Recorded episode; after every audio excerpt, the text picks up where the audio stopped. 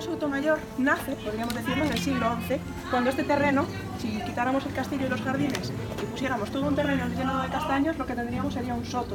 En gallego sería un soto. Este terreno pertenecería al rey Alfonso VII, que cedió el terreno a un noble gallego conocido como Padio Méndez Orrey. Este señor, al llegar aquí al- a este terreno, lo denomina como mi soto el mayor. Poco a poco, el señor del soto mayor se convierte en su apellido.